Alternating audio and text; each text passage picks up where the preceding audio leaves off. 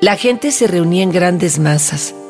Por eso fue importante que por el aire corrieran las voces.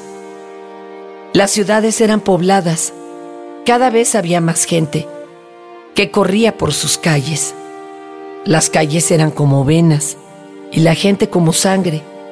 Alguna sangre tenía más pasión que otra y las pasiones eran distintas.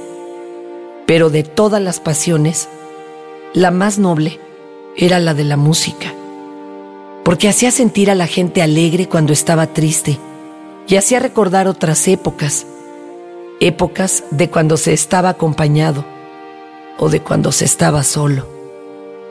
A veces al hombre le gustaba estar solo, y eso estaba bien, a veces.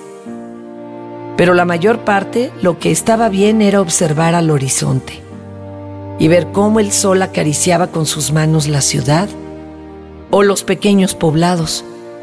Y algunas parejas de hombres y mujeres o mujeres juntas y hombres juntos encontraban algo de paz.